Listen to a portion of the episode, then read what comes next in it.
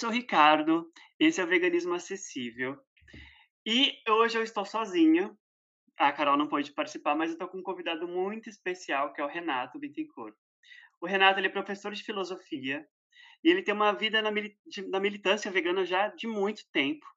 E eu quero que ele se apresente, mas antes de começar também, eu quero deixar claro que este episódio é especial, porque eu estou tentando gravar com o Renato já há muito tempo. E a gente vai falar sobre o movimento vegano, mas como movimento político também, e como que a gente deve e pode transformar o movimento vegano no que ele é em essência, que é um movimento político. Tudo bem, Renato? Tudo ótimo, Rica. Pô, é um prazer, viu? Eu sempre escuto podcast, né? Principalmente quando eu tô na cozinha, ou seja, todo santo dia. E, pô, é uma honra. Obrigado pelo convite, viu? Uma pena a Carol não tá aqui, mas também já mando um beijo para ela. Fica aí o registro. Sou muito fã da Carol também, sou fã do teu trabalho. E vamos que vamos, afinal é preciso repolitizar o veganismo, né? Exato, exato. A Carol não pode estar aqui, não pode estar aqui porque ela está ocupada com a faculdade, ocupada com o trabalho, e a gente sabe muito bem que morar na periferia e trabalhar e estudar em São Paulo ainda não é muito fácil, não é fácil, na verdade. E por isso hoje eu resolvi gravar com o Renato para a gente ter esses últimos episódios de 2022, porque o ano está acabando e a gente precisa também falar sobre política, porque o ano ainda não acabou e tem muita água rolando debaixo da ponte. E eu queria falar com o Renato sobre o movimento vegano, como ele está hoje, quais são as perspectivas e como que ele vê o veganismo no futuro também. A gente sabe que o veganismo ele é um movimento separado, ele é um movimento dividido. Eu mesmo sou uma pessoa que tem um problema com muita gente dentro do movimento vegano, como você sabe muito bem. É, Somos dois. Você sabe muito bem, né, Renata? A gente tem um problema muito grande com pessoas. A gente somos seres plurais, eh, somos né, seres individuais, assim, a gente é muito diferente um do outro, é, mas é importante a gente sempre respeitar a opinião dos outros, porém, nem sempre dá para a gente tolerar certas coisas, né? Exato. E, né, Renato? E eu queria que você falasse um pouquinho de você também, de como que você começou dentro do veganismo, se apresente, fale um pouquinho de você. Tranquilo, vamos nessa, né? Para quem não me conhece, tá, tá me ouvindo aí pela primeira vez, meu nome é Renato Libardi, né? Eu sou daqui de Recife, apesar desse sotaque um tanto paulistano, né? Que eu aprendi a cultivar desde muito cedo, fui morar em São Paulo.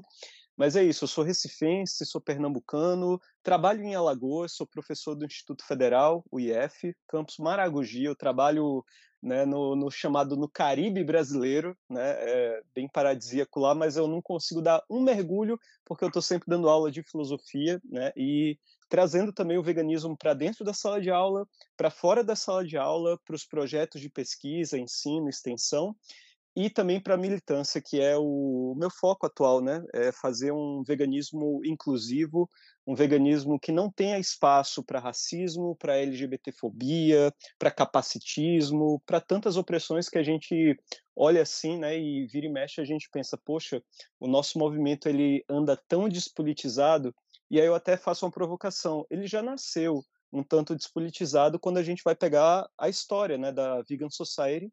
Lá em 44 era uma pá de gente branca, inglesa, norte-globalista e tal, não tirando o mérito do que foi feito, mas é, muita, pouquíssima gente sabe que naquela época, 1944, havia uma política de Estado, uma política de Estado da Inglaterra, da monarquia, inclusive, que era o Dig for the Cave, alguma coisa assim, que é tipo seria é, você mesmo plantando na sua casa seus vegetais, incentivando uma dieta vegetariana porque, pô, a galera tava em guerra, e a carne na guerra, a Carol Adams fala isso, né, no Política Sexual da Carne. Uhum. É, em tempos de guerra, a carne é exclusivamente um privilégio masculino e um privilégio militar, inclusive. Então a galera foi incentivada a adotar uma dieta, dieta, veja o nome, dieta vegana, vegetariana, e claro, a galera já queria promover isso. Tanto é que a Vegan Society, eles até fizeram um, um, uma movimentação muito interessante, que foi a de focar na ética animal. Focando na ética animal, eles perderam tantos seguidores, tantos sócios e tanto dinheiro que eles desistiram da ideia e focaram apenas na dieta, lançando livros de receita e tal. E aí o veganismo ficou conhecido mundialmente como uma dieta, sobretudo uma dieta de gente branca, europeia, elitizada. Então, isso chegou aqui no Brasil de alguma forma com as ONGs liberais. Mass for Animals, Animal Equality, né? Não sei nem se eu posso citá-las aqui no podcast. Pode tá? sim, pode sim, porque eu tenho ligação com nenhum, então você pode Pronto, per perfeito, né? Então, se a galera não me processou ainda, quem sabe um dia eu sou notado por essa galera, tomara que não, né? Mas enfim, a ideia é, é a seguinte, é muito simples, né? O, o, nosso veganismo, né, que tem que ser político, ele precisa ter uma base popular. Né? Por isso que a gente chama o nosso veganismo de veganismo popular. Né? A gente fala, ah, veganismo popular é poder popular. Quando a gente está falando isso, a gente não está falando, por exemplo, só de receita barata. É claro que é legal umas receitinhas, eu adoro receita, adoro ver as receitas. Tem muito Instagram bom com, com receita, muita rede social que trabalha com isso, mas o veganismo não pode se limitar a isso, né? Você sabe disso melhor do que ninguém, né? Tá aí, tá aí no, no, no, no centro do, do capitalismo global e sabe o quanto liberal é o veganismo por aí também, né, não, Rica? Fala aí um pouquinho.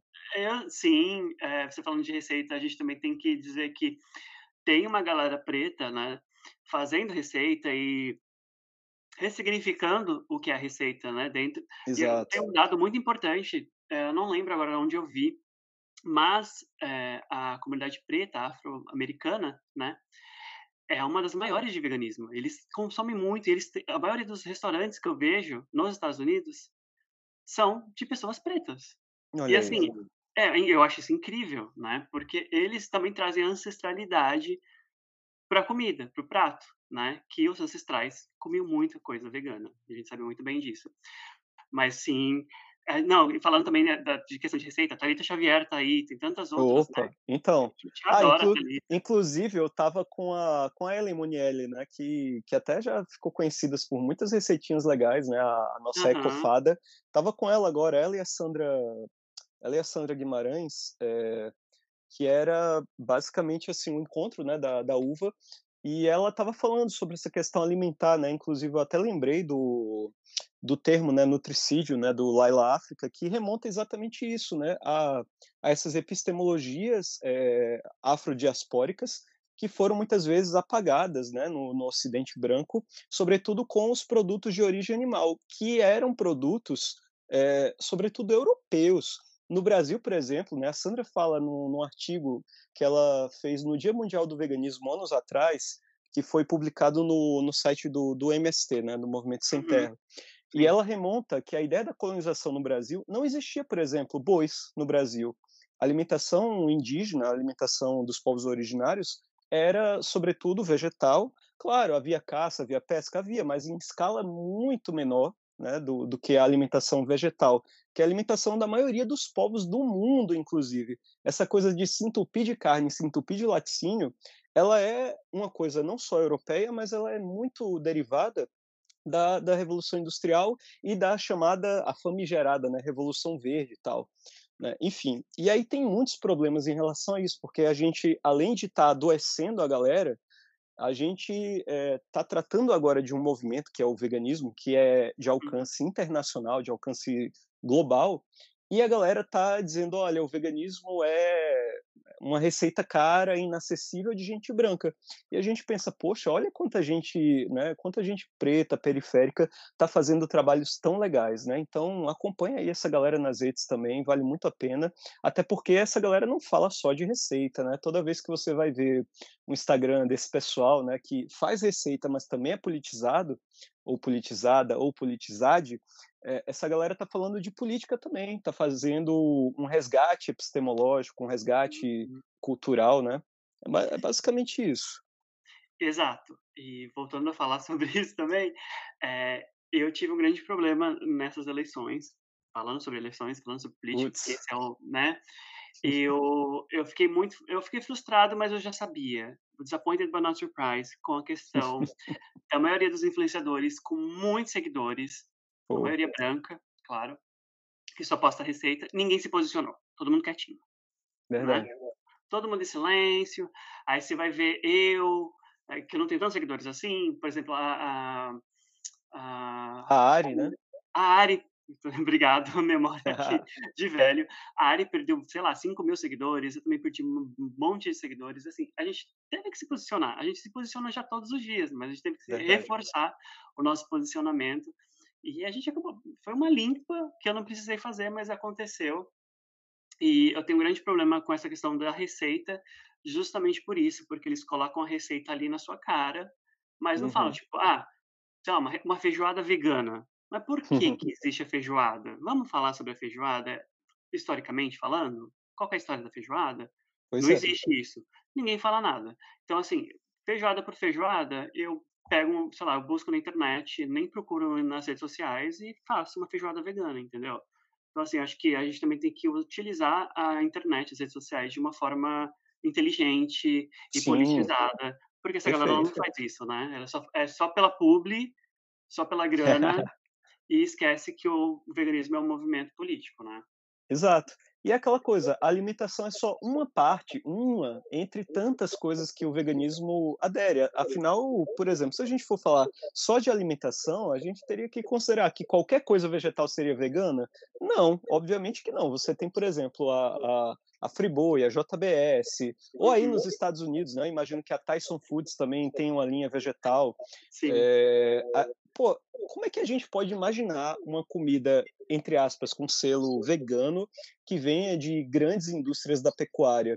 Né? É, é contraditório isso. E eu ainda vou mais além. Tem gente que prefere parceria com a JBS, com a Unilever, e rechaça, por exemplo, o MST, porque de Uhum, fato o MST tem um setor leiteiro, tem um setor pecuarista, né? dentro da própria agricultura familiar existe sim essas práticas, mas cá entre nós, é, eu acho que é muito mais é, é muito mais coerente com nossos valores e com a nossa proposta de mudança política, tentar veganizar ou tornar o veganismo acessível dentro dos movimentos sociais populares, do que, por exemplo, multinacionais que estão literalmente cagando para movimentos políticos, como é o caso do veganismo, né? Vai ser apenas um nicho de mercado.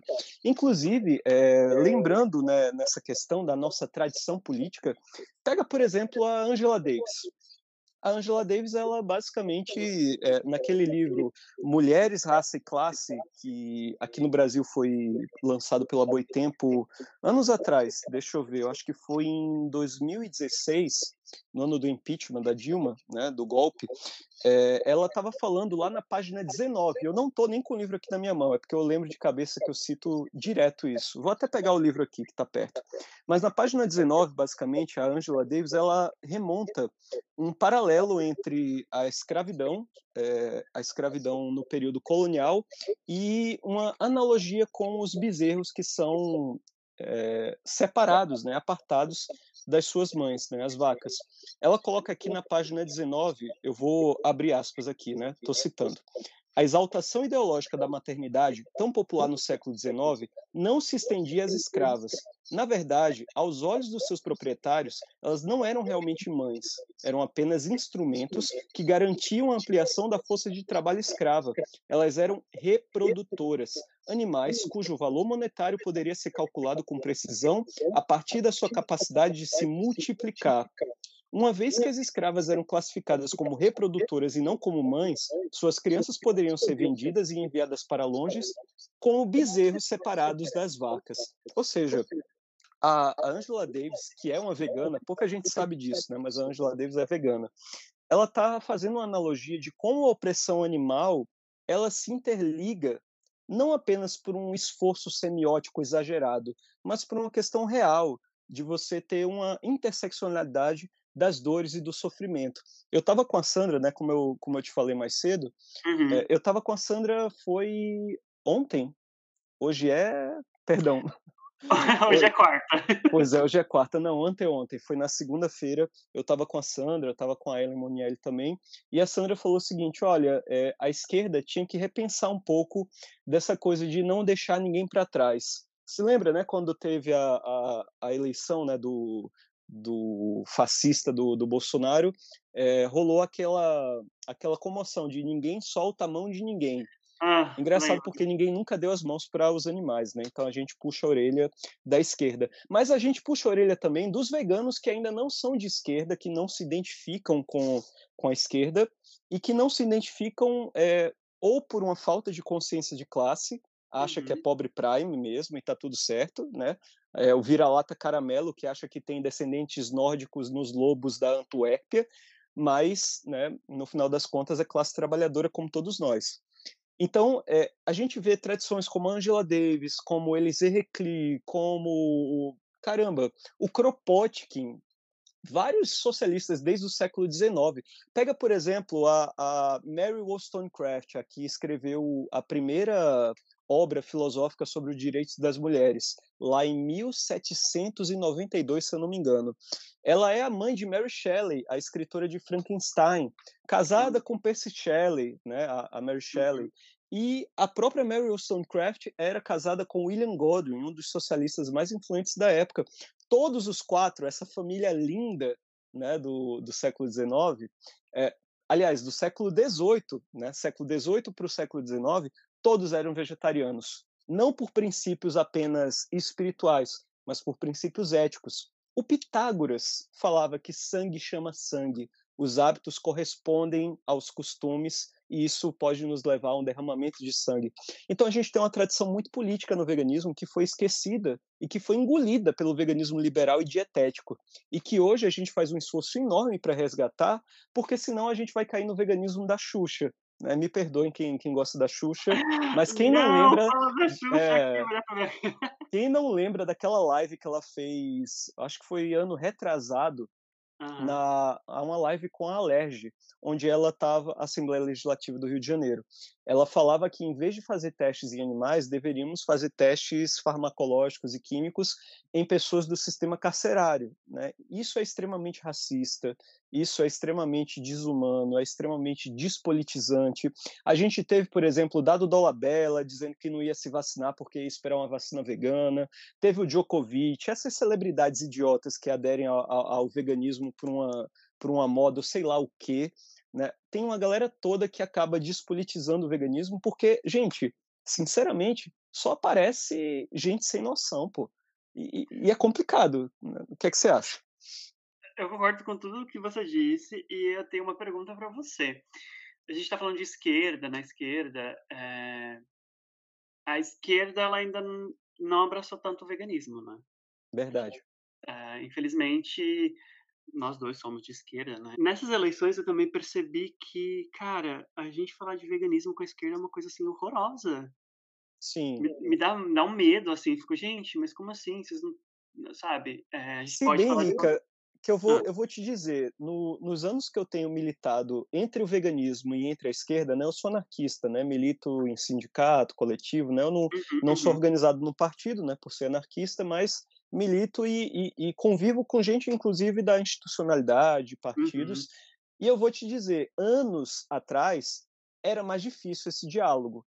Tá. Atualmente a coisa está ainda tímida, é verdade, mas eu sinto uma abertura muito maior, principalmente depois do passando a boiada com Salles, com Bolsonaro, com uhum. Agro, né? Então, assim, talvez a gente tenha uma virada, principalmente nesse ano que está vindo aí. Só que o nosso Sim. trabalho vai ser ainda muito maior, porque o Lula está prometendo picanha, né? A volta da, da felicidade. Ai, e, gente, a gente, quer, a gente quer que o povo coma muito bem, que encha o bucho valendo, massa. Mas a gente precisa lembrar que a pecuária no Brasil lidera com folga todos os índices de violência no campo, não só violência animal, viu? Violência contra povos indígenas, contra quilombolas, contra camponeses. Uhum. Essa galera que, inclusive, é a mesma galera da bancada do boi, é a mesma galera da bancada da bala também, que mata ambientalistas, que faz o nosso país ser um dos países mais violentos para ambientalistas. Então, essa galera da esquerda precisa ficar de olho aí. Primeiro porque o Lula, né, junto com o Alckmin aí, a, a galera liberal todinha, né, não, não vai prometer muita coisa. Né? Então a gente tem que pressionar, sobretudo, nas ruas. Sim, e ah, falando sobre política também, óbvio que hoje você está falando sobre isso, é, esse ano a gente teve bastante gente do veganismo se elegendo, né? Verdade. Hum, pessoas que a gente gosta, algumas não, né? Outras tantas não, verdade. Outras tantas não. Assim, teve uma galera do pessoal, principalmente em São Paulo, que eu acompanhava já, não se elegeram, claro, né? Por serem feministas, veganas, aquela coisa toda, a galera já olha meio torto, não uhum. se elegeram. Mas eu vejo que, assim, tem, tem é, pontos, assim, dentro de determinados partidos que a galera, o veganismo, ele está conversando com uh, outras minorias e outras frentes, né? Como o feminismo, como o movimento preto, e o veganismo ele está ali, presente. E como você mesmo disse, ele está tá tímido, está engatinhando, mas sim, a gente sim. tem que levar ele, tem que falar mais, mais e mais e mais para as próximas eleições, porque quando a gente piscou, já tem eleição de novo. Né? Exato. Dois em dois anos, né? Porque a gente é. não pode pensar só no, no federal, né? Tem o nível estadual municipal também, né? E, e, e, é isso, Rica. Quando, quando a gente fala de, de política, muita gente, inclusive, acha que a, a única, a única saída é a uhum. institucionalidade, né? Então, ok, a institucionalidade faz políticas públicas. É importante que a gente ocupe a institucionalidade. Vocês estão ouvindo, sim, um anarquista defendendo que é possível é, ocupar de alguma maneira a institucionalidade, mas mais importante ainda é a gente manter o pé firme no chão, no trabalho de base, junto ao povo, para que a gente possa radicalizar o debate, para que a gente possa ser mais combativos e não ser tanto, digamos assim, aquela esquerda liberal, reformista, entreguista, né, aquela esquerda que não vai para as ruas. Né? As ruas estão ocupadas pelos bolsonaristas roubaram as nossas táticas, radicalizaram para o lado do mal da força, digamos assim, e a gente está aqui vendo a, a, a história é, pelas redes sociais, dizendo não, quando chegar 2023, quando o Lula assumir, cara, quando o Lula assumir, pode ter certeza que a galera ainda vai estar tá lá. Veja o Congresso que foi eleito, veja o Senado, veja os governadores, majoritariamente homens, hétero, cristãos, brancos e conservadores né, religiosos e tal. É complicado. É complicado e cara, você falando também dos Estados Unidos, eu fico assim, eu fico é, é assim, eu não voto ainda aqui, né? Então, para mim, eu só fico tipo observando. O meu companheiro, ele vota, né? E eu tento ajudar ele da forma que eu posso, porque cara, é engraçado como o americano médio, ele não é politizado. Ele não é politizado. É... Ele vota, assim, vota por papel, para quem não sabe ainda. Vota por papel, você vota pelo correio, umas coisas assim, tipo, cara, que ano é hoje? Uau! E aí, é. Aí, assim, as opções das últimas eleições que teve agora, foi para, acho que, governador, foram alguns cargos, né? Depois do presidente que teve. E eu fui pesquisando as opções, porque eu realmente não conheço as pessoas, porque eu, me mudei, eu mudei de estado, e cada estado, obviamente, tem governador, enfim, cada, cada estado é estado. E eu fui pesquisando, né, porque eu não conheço nome de pessoas e tal, políticos, enfim. E aqui são praticamente dois partidos só, né, democratas e republicanos. Aí fui pesquisando. Amigo, a maioria é a galera de chapeuzinho de boiadeiro, uhum. branco e cristão. E eu fiquei tipo, oi? Oi, é triste, né? até os democratas. Eu falei, oi? As opções que tinham, tinham duas mulheres pretas. Eu falei, vamos votar nelas. Sim, sim. E aí eu pesquisei quem que era e tal, eram obviamente democratas, nananã e tal. Tinha uma, assim, eu olhava o site, tinha uma inclusão ali de, né, de minorias, LGBTQIA+, nananã, falei, vamos nos menos piores, porque assim, se você for olhar, é uma galera de mais idade. É só você ver os candidatos à presidência, uma galera com, sei lá, tipo, beirando a morte. Sim, com mais, sim. quase mais de 80 anos, né? E a gente for olhar também as próximas eleições daqui, vai ser quem? Kanye West, Trump de novo, Caramba, sabe, sei lá nossa. quem. Então, assim, e também falando sobre os Estados Unidos, a galera vegana aqui, ela não é nada politizada. Teve uma, uma pena, questão... Né? É, uma pena uma, gigantesca, porque assim, se for pensar, a maioria das, das marcas que tem nos mercados são só marcas de, de sei lá, Danone, Unilever, Nestlé. Sim, sim. Teve aquela questão que eu comentei, você deve ter ouvido, falando aqui sobre a questão do, do evento que ia ter na prefeitura aqui da, da minha cidade. Eu lembro, eu acompanhei. Né? Aí eu fui pedir ajuda. Eu não conheço nenhum ativista aqui, eu não converso com muita gente, não tenho muitos amigos. Eu falei, tá, vou pedir ajuda para quem? Fui entrando nos grupos de veganos que tem aqui na Flórida, fui chamar a galera. Uma galera totalmente não politizada, é uma galera que é filiada ao, ao PETA, Mercy for Animals. E ah, imagino. Tive e, que me... Ainda, ah. vou, ainda vou fazer um, um, um parênteses aí, viu? Uh -huh. Mesmo a galera, por exemplo, do Direct Action, ou, ou de outros grupos como Animal Save, Animal Save Movement, mas principalmente Direct Action, que tem uma, uma pegada um pouco mais entre mil aspas, mais politizada, mil aspas uhum. mesmo, tá? É uma galera que, assim, a gente chama aqui no Brasil, né, de veganismo abolicionista, que uhum. originalmente era uma corrente muito massa, muito foda, mas que virou uma corrente, assim, é, que não é liberal, mas também não é politizada, então entra todo tipo de, de pessoa fanática, de pessoa sem noção, é, aqui no Brasil tem caso até de, de gente neonazista que, que milita nesses grupos. Não vou falar quais, senão vou tomar um processo, né? Afinal, eu não tenho mais os prints. Eu tinha prints, tá? Eu, eu mandei até pro, pro Cauã lá da Anta São Paulo, eu mandei, mas faz tanto tempo que eu não sei se ele guardou. Eu não tenho como provar mais, porque eu já não tenho mais Facebook.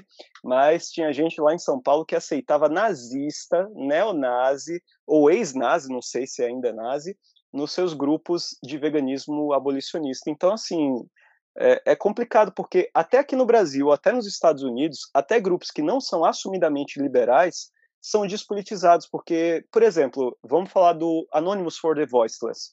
Uhum. É, eles têm um alcance global, inclusive aqui no Brasil, imagino que nos Estados Unidos, mas pega, por exemplo, o Paul Bashir, né, que tem é, amigos supremacistas brancos né, é, ou que aceita o Anonymous for the Voiceless, não tem uma formação política onde eles filtrem quem entrem. Basta que você tenha uma adesão mínima a, a esse tipo de veganismo abolicionista, mas eles falam: ah, nós não somos nem de esquerda nem de direita, e estamos cagando para a política, e o veganismo é um movimento só para os animais, a gente não vai falar mais de nada, não vai falar de feminismo, não vai falar contra o racismo. E aí eu penso: poxa, a quem interessa um veganismo que não fala de racismo? Interessa aos racistas. A quem interessa um veganismo que não fala sobre feminismo? Interessa aos machistas. A quem interessa um veganismo que não fala da LGBTfobia? Interessa aos LGBTfóbicos. Ou seja, é, é uma galera que permite é, uma, uma, uma adesão a um veganismo completamente assim, é um, é um Frankenstein. É, pô, pior que Frankenstein é um monstro legal, né? É da, da, é da Mary Shelley. Mas, enfim, é, é, é literalmente um monstro, composto por várias partes esquisitas, né? Uhum. E incluo também as feministas radicais, que são transfóbicas, né? Inclusive eu, já tive, inclusive, eu já tive problema com elas. Tem uma que sempre tá comentando coisas horríveis sobre mim, sobre a Carol. E ela é transfóbica. E ela é, diz abolicionista, mas só que ela é transfóbica, e ela me chamou de, você é machista, você tá me calando. Eu falei, mano, você é transfóbica, oi? Tipo, não vou dialogar com você. Porque, assim, no, no mínimo, é, o que a gente espera do, do, do nosso veganismo é que ele dialogue com as pessoas e que dialogue com as pessoas certas. Eu não quero dialogar com racista. Eu não quero dialogar com o supremacista. Eu não quero dialogar com, com o, o, bolsonarismo, por exemplo. Eu posso até dialogar com as pessoas que votaram no Bolsonaro, que são pobres, que tiveram alienação dentro da igreja. Não tem problema nenhum. O trabalho de base está aí para isso. Mas pessoas da classe média, classe média alta, assumidamente bolsonaristas, pró-tortura, que, que, que trabalham com fake news e coisa do tipo, não é essa galera que me interessa. Por que, que o veganismo popular fala veganismo popular é poder popular? Qual é a nossa crença? Qual é o nosso credo? Qual é a nossa, digamos assim, a nossa, a nossa meta? A nossa meta é conquistar a classe trabalhadora, a massa a massa sempre foi historicamente o motor de todas as mudanças e transformações profundas dentro do campo cultural, educacional, econômico, político, são as massas.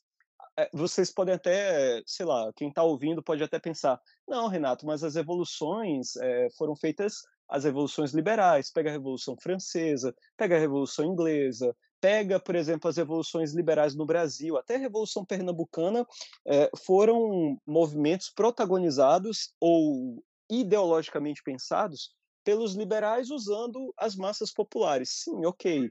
Mas você vai dizer que a escravidão, por exemplo, ou que as mulheres só conquistaram direitos porque eles foram dados por pessoas brancas e liberais? Não. Isso foi feito a partir da pressão das massas. Se a galera que estava na institucionalidade, uma galera branca, se sentiu pressionada e para não perder o braço, deu o dedo, o dedo mindinho, é, beleza, né? A gente está mostrando para que a gente veio. Então, sim, o veganismo precisa ser uma luta popular das massas. Não adianta, por exemplo, a gente ficar tentando convencer e veganizar a classe média ou apenas veganizar pessoas, tá? Uma coisa importante. Isso aí já não é uma fala minha, tá? Que eu vou parafrasear o que eu ouvi da Sandra Guimarães no encontro da uva que teve aqui em Recife. Ela falou uma coisa muito acertada e eu concordo com ela. Ela disse que a gente poderia mudar a nossa estratégia. Em vez de só ficar veganizando pessoas, que é o que em geral o veganismo tradicional faz, deveríamos veganizar espaços. Por veganizar espaços, estamos falando aqui aquele encontro, é, por exemplo, você vai dar um, um, uma, uma comida vegana, uma super distribuição de marmitas, e quem está puxando isso, por exemplo, é o MTST, tá? É o Movimento dos Trabalhadores Sem Teto. Massa, se você tem uma galera vegana dentro das cozinhas solidárias do MTST e que podem propor, por exemplo, marmitas de feijoada vegana e veganizar os espaços, isso é muito mais eficaz e tem muito mais potência do que, por exemplo, convencer uma pessoa que mora num apartamento, que frequenta um shopping, que tem um salário acima de 7 mil reais. É, é, é, diferente, sabe, você tentar veganizar a galera da classe média e você veganizar espaços da classe trabalhadora. E por veganizar espaços da classe trabalhadora, a gente não está falando aqui de doutrinar de maneira sutil a galera, de fazer uma manipulação e de usar essa galera como manobra de massa para o nosso movimento. Não. A gente está dialogando de forma sincera. A gente, inclusive, está nessas pautas, a gente está dentro do MST, do MTST, do MLB, tá? Não confundir com MBL, não, tá, gente? MLB, Movimento de Luta nos Bairros, Vilas e Favelas. A gente está em todos os movimentos sociais, não para apenas veganizar. A gente está porque a gente acredita que o mundo do veganismo, o mundo da libertação animal, é um mundo socialista, é um mundo ecossocialista, é um mundo onde as massas oprimidas, onde todas as pessoas que já sofreram algum tipo de discriminação, elas consigam enxergar nos animais também irmãos de dor, ou seja, consigam enxergar no veganismo um aliado, não apenas alguém é, que está tentando te doutrinar é, por uma moral particular e ética, até porque o veganismo ele não é só uma uma ética, né? Ele é um movimento que está falando, olha, a pecuária, a pesca industrial está acabando com o planeta, está acabando com nossas vidas, está alavancando, inclusive, o que a gente chama de racismo ambiental. Né? A gente tem hoje, por exemplo, é, países periféricos que não são do norte global, é, sendo literalmente inundados, sendo sofrendo secas terríveis por conta do que acontece na agricultura intensiva desses países do primeiro mundo. Né? Você pega, por exemplo, Estados Unidos, ou você pega, por exemplo, as políticas é, dos países do norte global que produzem, por exemplo, alta tecnologia né, nos seus países, mas uhum. tem as suas subsidiárias, por exemplo, de fertilizantes químicos, de pecuária, de commodities como cana-de-açúcar, indústria sucroalcooleira. Eles vêm aqui para o sul global, primeiro, para burlar a legislação pagar os operários é, menos do que pagaria no norte global, no, nos Estados Unidos na Europa, por exemplo, não só poluem, não só desmatam, não só acabam com tudo aqui, como nos tornam dependentes. Ou seja, a gente está falando aqui que o capitalismo ele é um câncer que faz com que a gente aqui no Brasil, no sul global, é, viva um capitalismo dependente. A gente está mandando, Rica, cana de açúcar, soja, gado, né? A, a, gente não produz, por exemplo, tecnologia de alta ponta, de alta complexidade. A gente continua subdesenvolvido por conta de ser o celeiro do mundo. E o que é o celeiro? É o agronegócio, é a pecuária, é o que ainda mantém o Brasil na subserviência global. Né? Então, se a gente está falando, inclusive, de soberania nacional, alô, a galera aí do, do partidão, do PCB, que gosta tanto de atacar, né? eu não estou generalizando, mas vira e mexe tem umas falas contra os ecossocialistas e tal. A galera aí do partidão do PCB, se liga aí, né, que é, é preciso, vocês que falam tanto de soberania nacional, de um projeto comunista para o Brasil, um projeto de libertação nacional, né? A galera do partidão aí que eu tenho a maior simpatia do mundo, tá? Sou, sou amigo de, de muitas pessoas do, do PCB. É, se atentem a isso, tá? Que se a gente está falando de periferia do, do, do globo, se a gente está falando de capitalismo de dependência, se a gente está falando que nós somos o celeiro do mundo, vamos parar de ser o celeiro do mundo. Vamos parar de ficar plantando soja para alimentar o, o, gado estrangeiro, ou até o gado nacional que vai ser vendido para o estrangeiro também. Vamos focar na agricultura familiar, vamos focar na agroecologia, vamos focar na reforma agrária. tudo isso faz parte de um plano muito maior, né, que é um projeto de libertação que inclui todo mundo. Vê, a gente está falando aqui de animais, de camponeses, de sem terra, de sem teto, de pessoas pobres, de colocar comida na mesa, porque quem coloca comida na mesa aqui no Brasil, 70% é agricultura familiar. Né? Então a gente está falando que a nossa revolução vegana, do veganismo popular, ela inclui isso tudo. Olha que riqueza. A gente está falando de dar, dar um soco em cada cara opressora desse mundo está falando de dar um soco no colonialismo, está falando de dar um soco nas indústrias que mais poluem, que mais degradam o meio ambiente. A gente está literalmente combatendo tudo. Só que para isso a gente não pode só ficar veganizando a classe média. A gente precisa se organizar e começar a militar, né? seja em partidos, seja em coletivos, seja em movimentos sociais. A gente precisa, a gente, fazer trabalho de base. Precisa é, transformar o ativista que existe em cada um de nós em um militante. Militante, diferente do ativista, cada um tem a sua importância, mas o militante é uma pessoa que está organizada coletivamente, que tem uma agenda de vida, que respira a revolução, que respira as mudanças que quer ver para o mundo.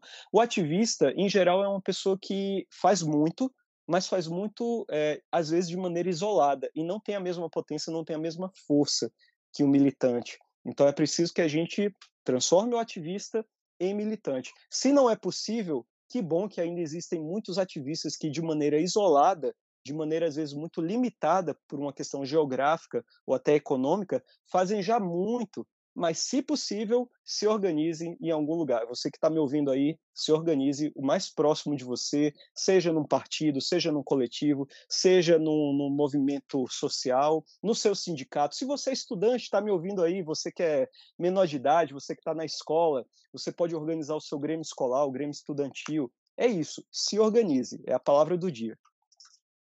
E você falando sobre a questão de né, a gente ser o celeiro né, do mundo, tem a questão também da tecnologia, né? No Brasil, a gente sabe muito bem que as cabeças pensantes, a maioria da galera que trabalha com tecnologia foi embora do Brasil. Né? Pois é. Teve, teve, acho que teve uma matéria, não lembro quem, qual meio que publicou, que justamente falou sobre isso, que as cabeças pensantes foram embora do Brasil, porque o Brasil ele não é um país que investe em ciência ou em tecnologia. E eu tenho uma pergunta para você, amigo. É, a gente está falando sobre conversar, sobre politizar né, os grupos, os meios onde a gente está, falar sobre veganismo. Você acha que a gente deve continuar tentando falar com o veganismo liberal? Não com o veganismo liberal das pessoas que encabeçam o veganismo liberal no Brasil. A gente sabe, a gente sabe de, que, de quem a gente está falando, né? Mas Sim, eu estou falando dessas pessoas que estão ainda é, nessa bolha e seguindo essas pessoas você acha que a gente ainda deve tentar dialogar com eles quando eles estão abertos, é, e quando, principalmente quando eles vêm falar com a gente, ou você acha que eles devem quebrar a cara e ver no que dá? Você acha que a gente ainda deve gastar essa energia? Porque eu, particularmente, eu estou num estado já de, de, exaustão, assim, eu estou exausto, porque é exaustivo, é, cansa de muito. fato.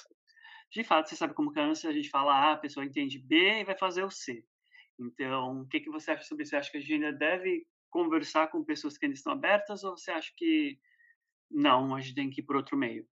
Olha, Rica, em geral, eu acho muito mais fácil é, uma pessoa de fora do veganismo compreender a proposta, por exemplo, do veganismo popular do que uma pessoa que já está no veganismo liberal há um certo tempo, porque, vamos lá, né, tem gente que entra assim, cai de paraquedas e cai no SVB da vida e não, não, não tem muita culpa disso, porque foi a primeira coisa que viu nas redes sociais, porque eles têm mais alcance, né, tem isso também.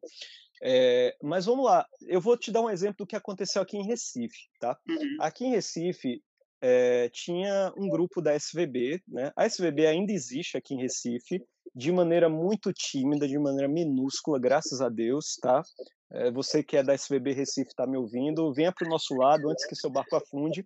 Mas vamos lá, o que, que aconteceu? Teve uma galera que ficou puta na época por conta do selo vegano, né? Em coisas da Unilever e tal, e eles estavam tentando disputar a presidência, que acabou sendo vencida pelo atual, né? O Ricardo Laurindo, né? Uhum. E bom, essa galera não aceitou o, a diretriz da, da SVB, né? Sobre selos veganos e, assim, eu até conversei com alguns deles. Eu falei, poxa, Mas o problema era só o seu, não era o veganismo liberal em si, não era, tipo, todo o resto.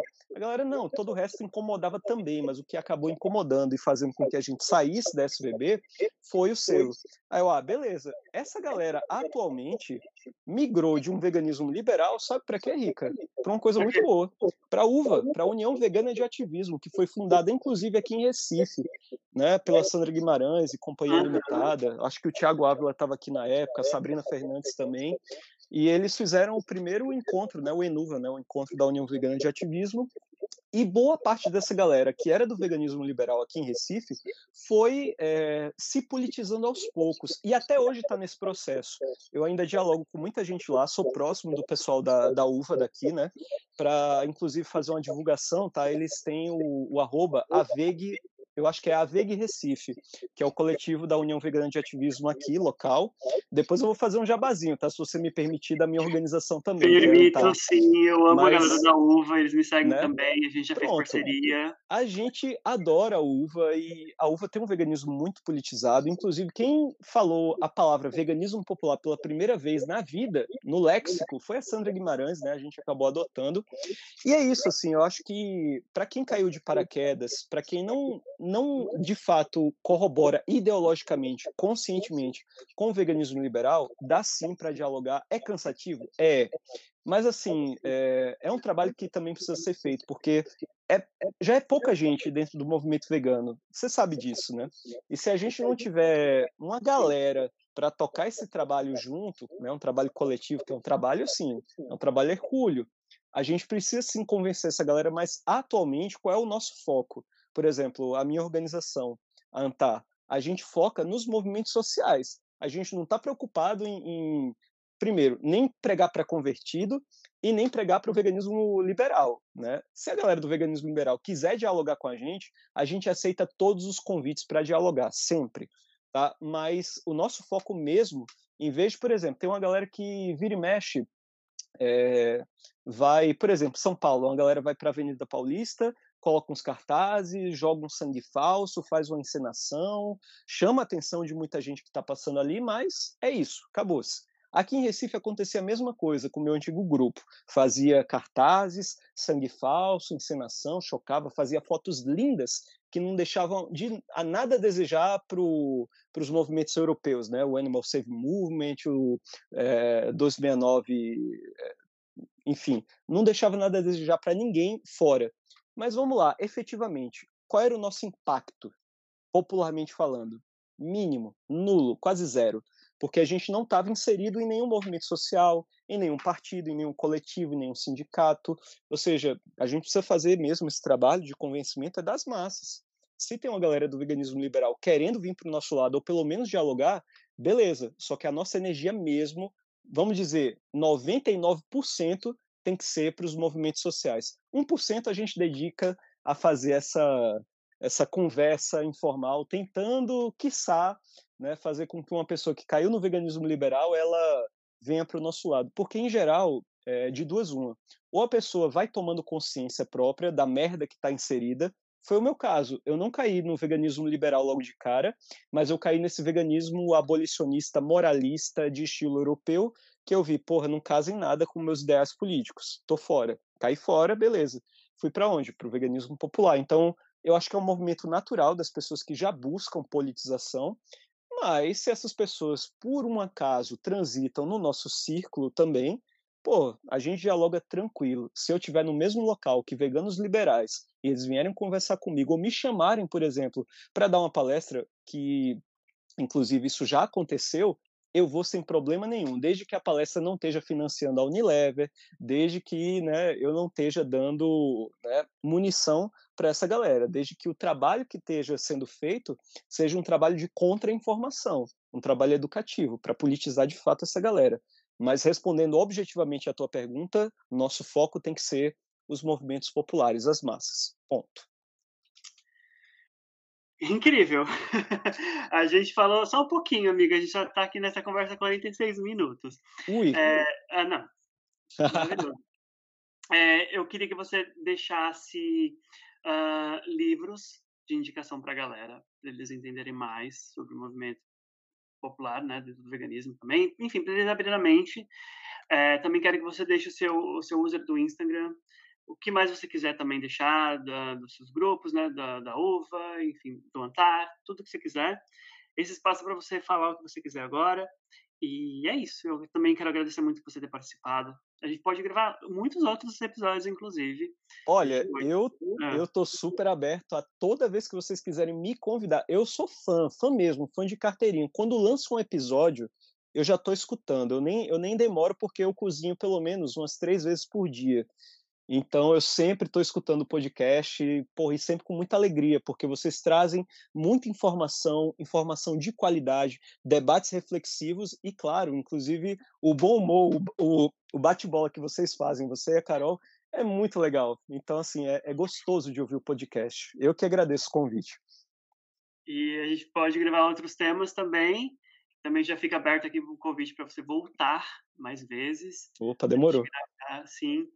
E eu queria que você deixasse seu user do Instagram e queria também que você pudesse deixar é, indicação de livros, onde a galera pode encontrar material para ser uma Opa. pessoa mais politizada dentro do veganismo. Tranquilo, Rica. Bom, então é isso. Vou fazer minhas considerações finais, as indicações. Agradecer mais uma vez pelo convite. Nossa, é uma honra, é um privilégio, na verdade. E bom, vamos lá. O meu arroba é o arroba Renato Libardi, L-I-B-A-R-D-I, tá? Um sobrenome italiano aí da, da classe trabalhadora do norte, né, norte da Itália, imigrante e tal. E bom, é isso, arroba Renato Libardi, mas também quero deixar o arroba da minha organização, que é arroba Antarvigan, tá? Eu imagino que vai ficar depois na descrição aí do, do podcast, enfim, acessem aí. É, tem o meu local aqui, arroba AntarviganPE, de Pernambuco, né, claro, tem o nosso núcleo local, mas também quero deixar outras indicações, não só de livros, mas de grupos também, tá? Você que é mulher, você que é feminista, que está ouvindo aqui a gente, tem a União Vegana Feminista, tá? Que é a UVF. Eu acho que o arroba delas é arroba União V Feminista, tá? Quase certeza que é isso. É... E bom, a indicação, inclusive, que eu vou fazer de livro Está disponível tudo, tá? Tudo está disponível no nosso Linktree, né? O Linktree da Antar é o mesmo link que eu uso na minha bio no, no, Instagram, tá? Vocês podem acessar lá, que é a mesma. Lá tem uma série de materiais, artigos, livros, revistas, documentários, tudo sobre veganismo político. Inclusive, se vocês quiserem também, a gente tem não só disponível o PDF, mas eu vou dizer, gente, apoiem as livrarias pequenas, né? As pequenas editoras, tá? A editora Terra Sem Amos, tá? tsa.editora, né, o arroba deles, eles lançaram o nosso livro, o livro da Antar com a União Vegana Feminista, chamado Antiespecistas, o Manual do Veganismo Popular e Revolucionário. Essa é a principal indicação que eu gostaria de deixar aqui. É, tá disponível no nosso Linktree? Tá, mas ele custa apenas 15 reais. Ele é todo bonitinho e você vai estar tá ajudando uma editora fenomenal que faz um trabalho excelente. É uma galera lá da Paraíba, Paraíba ou Piauí, né? Me perdoem, é uma galera daqui do Nordeste, tá? Que faz um trabalho fenomenal.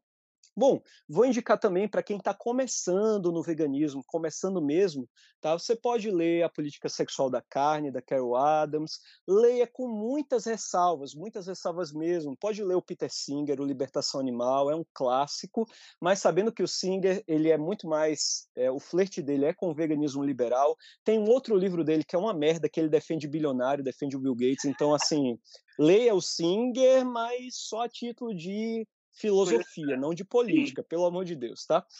E é isso, gente. Assim, a, a, as indicações todas eu poderia dar, tipo, uns 30 livros aqui. Eu vou deixar o nosso Linktree aí, tá? O Linktree, o Linktree da Antar.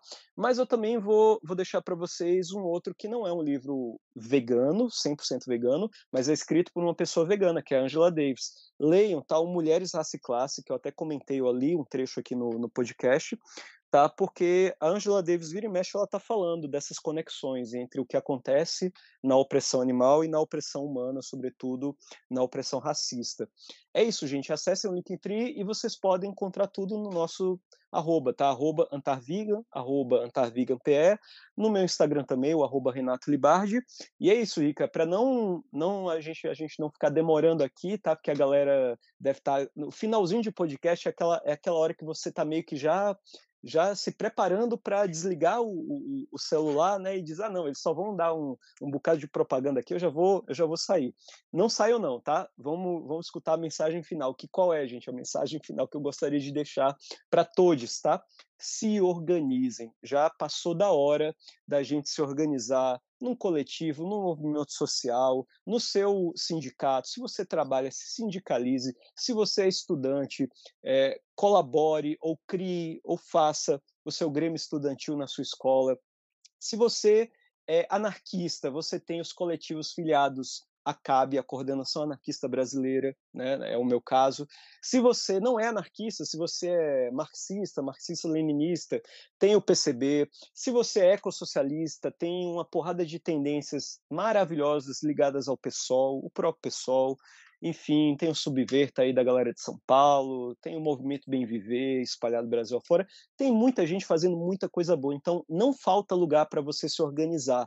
Renato, mas eu moro no interior, numa brenha fodida aqui, sei lá da onde, não tem nada, nenhum partido, nem nada, nada, nada. Crie você mesmo, do zero, um coletivo, coloque o um nome, faça uma logo, chame uma galera da sua cidade, chame uma galera da cidade vizinha, faça uma reunião e toque esse trabalho para frente. Porque, assim, sozinho a gente até faz alguma coisa, mas junto a gente é forte. Eu vou até parafrasear aqui, é, pô, não sei se alguém que está ouvindo é da Bahia. Quem é da Bahia vai conhecer um time de futebol que é o Vitória.